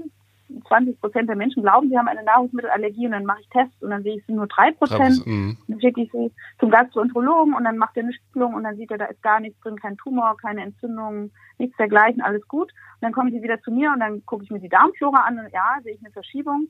Vielleicht hat das auch der Stress gemacht, die schlechte Ernährung, ne? Mhm. Aber ähm, es gibt eben auch diesen psychischen Faktor, der da dabei ist, weil der, der Bauchschmerz, ne, da machen einen Dinge manchmal Bauchschmerzen und dann kann man ganz viele Ansatzpunkte verbessern und trotzdem wird dieses schwache Symptom, also dieses Symptom der immer ein bisschen bleiben und immer wieder auch mal aufploppen. Und das kann ich eben weiß nicht, ob ich das über eine Psychotherapie auch immer hinkriege und ob das eben der Schwachpunkt des Menschen dann auch bleibt, weil er einfach reagiert mit diesem Organ. Ja, genau. Aber das finde ich schon spannend und das ist genau das, was du gesagt hast. Das ist wieder ähm, unsere Vorfahren. Ne? Wenn die zum Beispiel geflüchtet sind vor einem wilden Tier oder vor Angreifern, dann haben die erstmal ihren Darm entleert. Und das war ein Reflex sozusagen. Alles Unnötige soll erstmal raus und ähm, konnten, konnten dann schneller laufen sozusagen. Und, und dieser Reflex sozusagen bei, bei Anspannung, Angst oder wenn man sich angegriffen fühlt, dass man dann eben einen Kackreiz bekommt, das ist halt eben ja. geblieben. Ne? Auch wenn wir jetzt so zivilisiert sind und uns lieber an den Tisch setzen und irgendwie einen Konflikt besprechen und nicht einfach weglaufen, bleiben eben diese Körperreaktionen. Und wenn man sich das nicht mehr klar macht und, und darüber nichts weiß, ne? weil man ja scheinbar sozusagen nicht in Gefahr ist, so, dann ähm, mhm. bekommt man natürlich Angst. Was ist denn da mit meinem Darm? Der ist so komisch. Ich muss eine Allergie haben, ich muss eine Krankheit haben. Und wenn man dann nicht irgendwann die Kurve kriegt, auch die psychische Dimension mit anzugucken und sich wieder so als Einheit auch zu verstehen, als Einheit mit als Mensch sozusagen ein Mensch, der auch Gefühle hat und die halt ganz, ganz viele körperliche Ausdruckswege finden, ähm, dann ist natürlich häufig sowas wie hypochondrische Symptomatik oder somatoforme Beschwerden, dass das sozusagen ganz in den Körper ähm, wandert und ich mich seelisch dann immer weniger mit diesem Problem auseinandersetze, ist natürlich schon eine Gefahr, dass es dann chronifiziert. Ja. Und das sind schon die Fälle, glaube ich, wo man dann relativ viel machen kann. Aber genau, wie wir angesprochen haben, geht das natürlich auch nur, wenn derjenige dann auch äh, eine Motivation bekommt, da auch ranzugehen. Ne? Weil es ist ja in dem Moment auch erstmal ein Schutz, solange das ein Körpersymptom ist, muss ich mich ja. nicht so stark mit mir selber beschäftigen. Ja. Ich ja, glaube, wir müssen mhm. uns unbedingt länger dazu austauschen. Ich sehe schon, ich kann ganz viel von dir auch lernen. Also. Am liebsten würde ich dich hier das gleiche interviewen. Ja, ähm, du ähm, hast ja, du, ähm, du bloggst du eigentlich auch im Internet auf deiner Praxis, habe ich gesehen, ne? Schreibst du auch zu Themen immer wieder was, oder?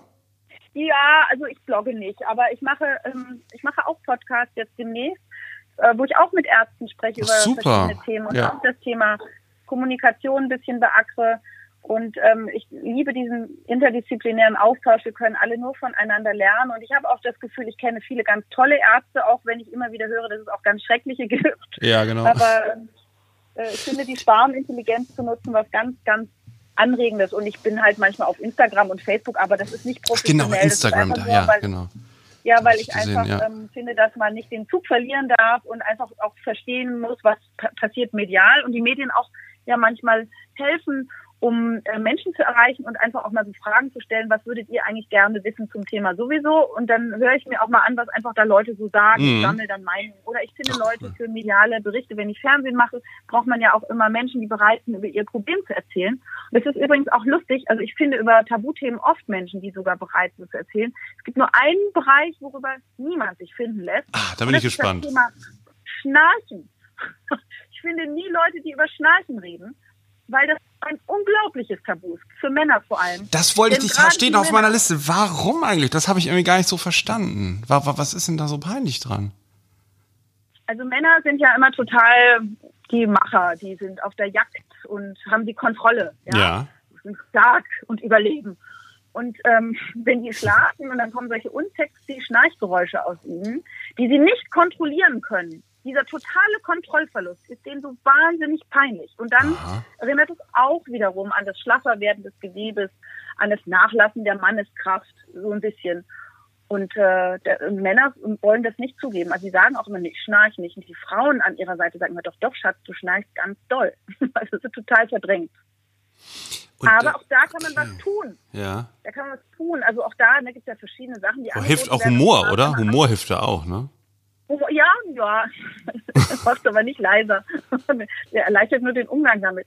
Nee, aber Schnarchen kann ja wirklich ein ernstzunehmendes Leiden sein, wenn ja. Schlafapnoe ja. passiert, also Atemaussetzer kommen und Sauerstoffentsättigung im Blut ist und die Leute quasi einen riesen Cortisol, Stresshormonanstieg haben, Adrenalin, wirklich eine verkürzte Lebensspanne, Tagesmüdigkeit, Libidoverlust, Herz-Kreislauf, Schlaganfallrisiko, Übergewicht können nicht abnehmen, kriegen Depressionen, müssen mit den Partnern getrennt schlafen. Also Schnarchen ist schon schlimm und für den Körper sehr belastend. Und dann haben viele Angst, dass sie dann diese komische Maske, diese Überdruckbeatmung bekommen. Da sehen sie aus wie ein Kampfpilot. Und das mhm. ist auch, muss man auch erstmal akzeptieren, dass man jetzt mit sowas ausgestattet wird. Aber es gibt auch die Möglichkeit, solche Unterkiefer-Protrusionsschienen anfertigen zu lassen von spezialisierten Schlafzahnärzten. Das sind so angepasste wie Knirschschienen. Die setzt Ja. man auf, meinetwegen den Unterkiefer, äh, Quatsch, auf Ober- und Unterkiefer. Die sind dann so verzahnt, dass wenn man sich zurücklegt, der Unterkiefer nicht mehr nach hinten in äh, den Rachen fällt und damit auch die Zunge nicht nach hinten fällt und die Atemwege verle verlegt, dass die Atemwege also frei bleiben durch diese kleine Schiene. Mhm. Es gibt Menschen ein wahnsinniges ja, ein Gewinn an Lebensqualität, weil es ist klein und es ist kein Apparat und äh, die Schlafqualität wird in ganz vielen Fällen wesentlich verbessert und äh, deswegen ist es auch gut darüber zu reden. Erstens, weil es eben eine Krankheit ist durchaus und zweitens, weil man was tun kann. Mhm. Ja, okay. Aber das war mir nicht bewusst, dass es so ein, also ähm, von meinen ganzen Patienten, von denen ich nicht weiß, ob die schnarchen oder nicht, schnarchen die bestimmt alle. Und ich habe das nicht gefragt. Das ist ein Tabu und die sagen das nicht. Aber ähm, ja, guter Hinweis nochmal. Ja, und es macht ja auch depressiv und es verändert ja, Ja, auch die eben, Psyche. eben, genau, ja, total, ja. Und, und die, die Schlafstörungen, ne? das erklärt ja auch häufig Müdigkeit, Ja. Schlafstörungen, Antriebsmangel Ja, die ganzen Dinge. also eine wichtige Differentialdiagnose, klar. Mhm. Ähm, das ist also so das größte Tabu. Aha, okay, gut zu wissen. Also für die Ja. Männer. Also die Männer haben Erektionsstörungen als größtes Tabu und das Schnarchen. Und die Frauen haben äh, dieses Stinkthema, Pupse und so und ähm, Haarausfall, weil ah ja. Haare sind ja so ein Zeichen für Weiblichkeit und Vitalität und Gesundheit. Und jeder kann ja sofort sehen, wenn da was nicht stimmt. Und dann ist man sehr schnell stigmatisiert und für Frauen schreckliche Belastung. Ähm, und natürlich Intimprobleme, Analjuckreiz, ähm, das ist für alle ein Problem. Und auch das Mhm. Altern ist ja ein, für alle ein Problem. Ich habe ein ganz großes Kapitel über das Altern geschrieben, wo ich auch zeige, dass äh, es eben nicht nur mit äh, Anti-Aging-Cremes getan ist, sondern es ist ein vielschichtiges Geschehen, das Altern, und man kann präventiv ganz viel tun. Und man kann mit evolutiven Verhalten ganz viel tun, also eben mal auch nicht essen und, und sich bewegen und auf die richtige Nahrung achten und den Schlaf und so Aber weiter. das mit Also dem Altern, das ist wirklich, ich, ich weiß auch nicht. Ich sehe zum Beispiel, ich bin, glaube ich, noch ein bisschen jünger als du. Du siehst zwar jünger aus, aber ich bin etwas jünger Ja, als du. Und trotzdem, ähm, ähm, also langsam, ich dachte lange, ähm, Alter und so, das ist mir alles egal und so. Aber wenn ich jetzt so meine Hände sehe, wenn ich irgendwie was, jetzt sitze ich hier gerade, meine Hände, hier so ein Blatt mit den Fragen, sehe so, wie das die Hände eines, eines älteren Mannes langsam werden. Das finde ich so ein bisschen unheimlich. Kann man an den Händen was machen? Nee, ne? Na klar. Ja? Die Hände straff ziehen, wie so ein Handschuh oder wie? Frag mich das, du bist, du kannst doch da seelisch mit umgehen. Du Ja, genau, das stimmt.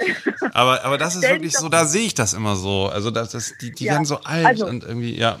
Vielleicht kann man Ja, noch mit einer ja, Uhr oder anderen Ringen noch auch noch was kaschieren. Also man kann an den Händen lasern, man kann braune Flecken weglasern, man kann die Haut ein bisschen straffer lasern, man kann sogar Hyaluronsäure reinspritzen, damit die wieder plusterig sind, aber ganz ehrlich. Ja, nee, ich, auch- obwohl ich dich noch nicht in echt gesehen habe, ich weiß, ich liebe dich auch mit deinen Händen, so wie sie sind. Und du bist bestimmt ein toller Typ, du hörst dich super an. Und wenn wir uns mal begegnen, wird alles an dir passen, auch deine Hände. Okay. Und egal wie alt du bist, auch wenn wir uns erst in ein paar Jahrzehnten sehen. Der Ach Mensch ja. ist doch, du strahlst, du strahlst ganz viel Schönheit ab über diesen Podcast, über, über den Ton, über deine Stimme. Und ich weiß, dass du ein schöner Mensch bist. oh ja, das, also das, das hat sich ja richtig gelohnt mit dir heute. So ein Kompliment habe ich ja lange nicht bekommen. Vielen, vielen Dank. Ja, das ist so. Also ich finde, man darf sich nicht isoliert auf sowas stürzen. Na klar, ich, ich ärgere mich auch manchmal, wenn ich sehe, na gut, also die Bikini-Figur ist die Bikini-Figur einer Mit-40erin oder so. Das ist halt jetzt so. Äh, Aber so what? Ähm, dafür leben wir noch. Und wir können das Leben genießen und ja, irgendwie finde ich, muss man sich darauf fokussieren, nicht mit sowas zu hadern. Auch wenn es manchmal im Moment schwer ist. Das ist wahrscheinlich auch menschlich. Aber jetzt nicht in so einen Wahn verfallen und gleich alles machen müssen. Ah, ich finde das super. Du kennst dich mit der Haut aus, du kennst dich mit Tabus aus und irgendwie bekomme ich richtig gute Laune im Gespräch mit dir. Das ist eine ziemlich gute Kombination, habe ich das Gefühl. Den, da habe ich noch so drei kurze Fragen, die ich jetzt bei der Gelegenheit gerne noch, ich merke ja gerade, es läuft, es läuft. Ne? Ich wollte Ja. mal fragen, furzen vor dem Partner, ja oder nein? Was würdest du sagen? äh, wie man das so regelt. Also Ja. ich finde, wenn es aus Versehen passiert, gar kein Thema. Dann Ja. ist das halt so, da wird man jetzt nicht deswegen verstoßen. Und wenn man das schön und gemütlich findet und intim, kann man das auch machen. Es gibt aber auch Leute, die sagen, naja, wenn es passiert, passiert und wenn nicht, kann man es auch versuchen, dann woanders hinzubringen. Mhm. Okay, also nach Absprache sozusagen, ne? Ja, das, hm. ich meine, das ist ja eine Partnerschaft. Und wenn der eine sagt, das ist, finde ich irgendwie nicht so schön, geh doch mal zur Seite und ich mag den Geruch nicht und so, dann kann man darauf ja auch Rücksicht nehmen. Das ist ja jetzt nicht so schwierig. Also ich finde, das ist Geschmackssache und viele Sachen kann man ausspielen. Hm, ja, finde ich gut, wie du das sagst, weil so manche ähm, ja, Internetmedien sagen, ja, nein, auf keinen Fall. Also wenn man schon vor dem Partner furzt, dann ist es schon irgendwie fast zu Ende, ne? Dann ist das alles zu grenzenlos und so. Aber das ist ja wirklich Geschmackssache und individuell ganz unterschiedlich, ob das Paar irgendwie furzt, Badezimmer, Tür auf, zu beim Kacki machen und so. Gibt ja alle Varianten ja. eigentlich. Und man kann ja glücklich ich werden. Ich schwöre dir, hm? ich habe schon Zuschriften bekommen und ich habe auch schon Zuschriften von Menschen bekommen, die es erotisch finden, wenn jemand, ähm, ja, wenn jemand anschubst. Das, das gibt's halt auch. Ja, also das, das habe ich auch schon gehört. Ja. Ne? Also es ist mhm. halt alles Mögliche menschlich und ähm, also Hauptsache man quält jemand anders nicht und, und, oder macht das kaputt oder bringt sich selbst in Gefahr oder so. Das, das ist doch mhm. eigentlich alles okay. Ja, ja. Und ähm, kennst du den Fetisch, ähm, ähm, seine Fußnägel ins Müsli zu schneiden und mitzuessen? Im Müsli? Ja, Fußnägel ins Müsli Nein. zu schneiden. Nee, ne? Das habe ich jetzt das mal gehört. Ja, ne? Wirklich? Ja, ja, wirklich. Also ein Glas Müsli und dann eben die eigenen Fußnägel da reinschneiden und dann nicht zu wissen, so wann man die da mit isst. So. Oh, und was bedeutet das? Also hat es einen, einen tieferen psychiatrischen oder neurotischen ja, Hintergrund? Das wird sicherlich einen neurotischen Hintergrund haben.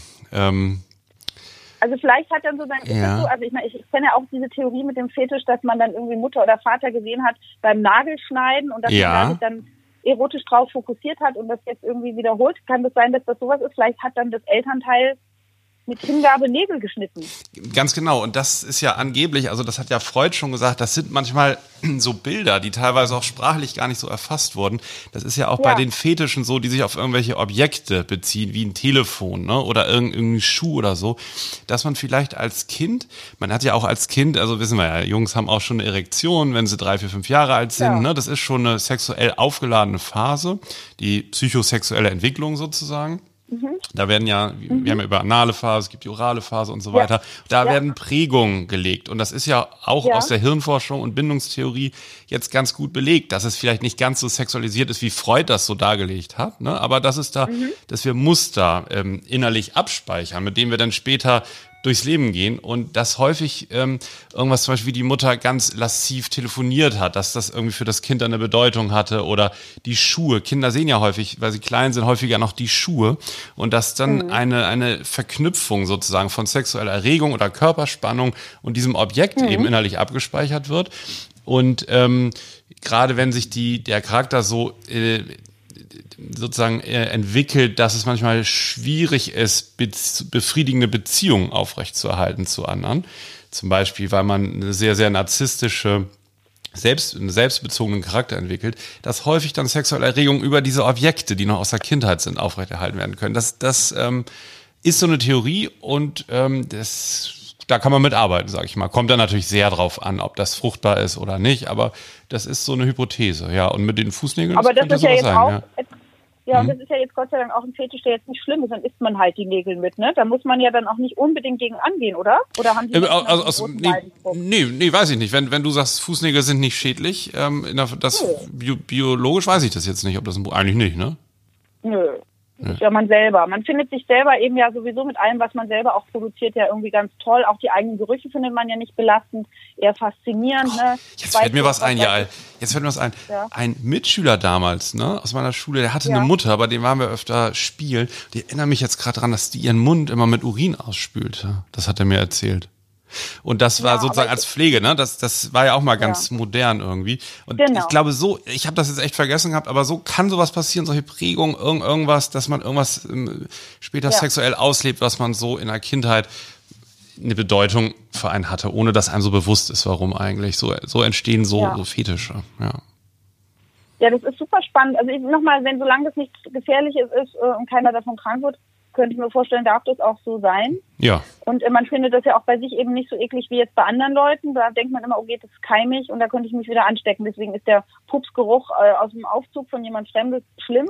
Und der eigene, ähm, natürlich ich jetzt nicht, ich ausgenommen, ich Rosenwetter, aber die anderen finden die dann nicht so schlimm, ne? Hm. Das ist auch evolutionsbiologisch, dass man die eigenen Pupse nicht so schlimm findet wie die, wie die anderen, ne? Wie die Fremden. So, äh, so ist es, genau. Ja, ja, genau. Und, und man kann ja mhm. auch ähm, interessanterweise an den Körpergerüchen ja auch Gesundheit und Krankheit feststellen. Ne? Das ist ja auch so ein bisschen, also man. Es geht ja auch verloren, dieses Wissen, ne? Dieses, dieses Geruchliche genau. und ein Geschmackliche, ja. Aber aus der Dermatologie ist es so, wenn man sich zum Beispiel mit der alkalischen Seife wäscht, ja, die Seife ist alkalisch, verhunzt man sich für ein paar Stunden den Säureschutzmantel und es können sich Stinkbakterien und Krankheitsbakterien vermehren, die anders riechen als die säureliebenden Bakterien, wenn man jetzt die Haut nur mit Wasser wäscht. Und ähm, ich sage manchmal meinen Patienten, machen Sie ein Experiment unter der rechten Brust mit äh, alkalischer Seife und unter der linken mit äh, saurem Sündet oder mit Essigwasser. Und dann riechen Sie mal und es ändert wirklich den Geruch.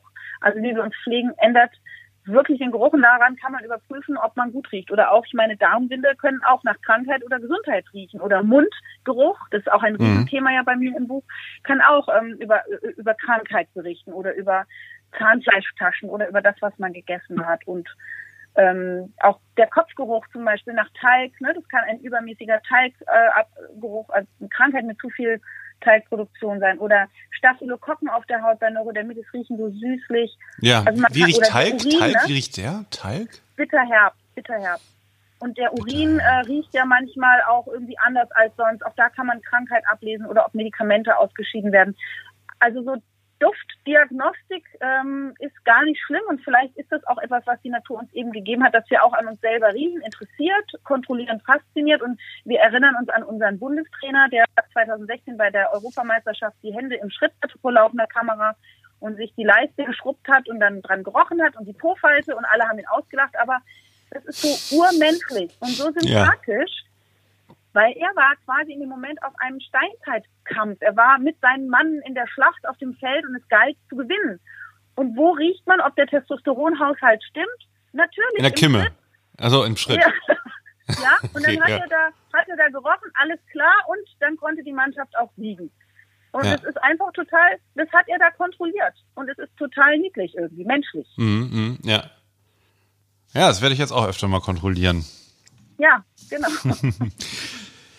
Ach Mensch, also ähm, was mich vielleicht noch interessieren würde zu deinen Büchern, ähm, ich habe mich damit beschäftigt und ich finde ja, es ist interessant und es ist unheimlich witzig. Also so ein bisschen, was du jetzt auch so erzählst, du hast halt unheimlich viel Wortwitz. Wo hast du es eigentlich her?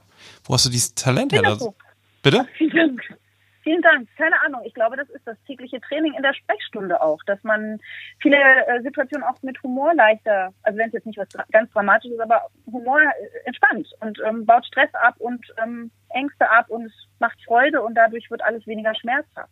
Hm. Ich glaube, das ist das eigentlich, dass man ein gutes Gefühl haben soll. Du bist ja jetzt damit, glaube ich, auch gerade durch deine Sprache auch, also wie, wie gut du Sachen vermitteln kannst, und das ist, erfahre ich ja heute nochmal ganz live, ich bin, bin total begeistert.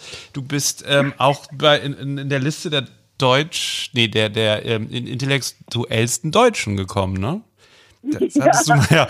Da ähm, ähm, bist, bist du reinkommen. Wer wählt das oder wie? Also weißt du was Näheres drüber also, oder hast du dich da selber ja. wiedergefunden und dachtest so, oh, interessant. Das hat mir jemand zugeschickt. Also es gab mhm. jetzt keine Evo Evaluation, wo ich jetzt beteiligt okay, war. Ja. Also ich bin jetzt auch keine richtige Intellektuelle, aber äh, es geht da wohl darum, ähm, wie man also Meinungsbildung macht. Und ich mhm. habe ja viel äh, Meinungsbildung im Medizinbereich gemacht. Und wenn man in so und so vielen Journalen, wichtigen Zeitungen, Fernsehproduktionen war und die Stimme oder die Meinung gehört wurde, da gibt es dann irgendeinen Punktescore, der vergeben wird. Und der kann dann eben dazu führen, dass man in diese Liste rutscht.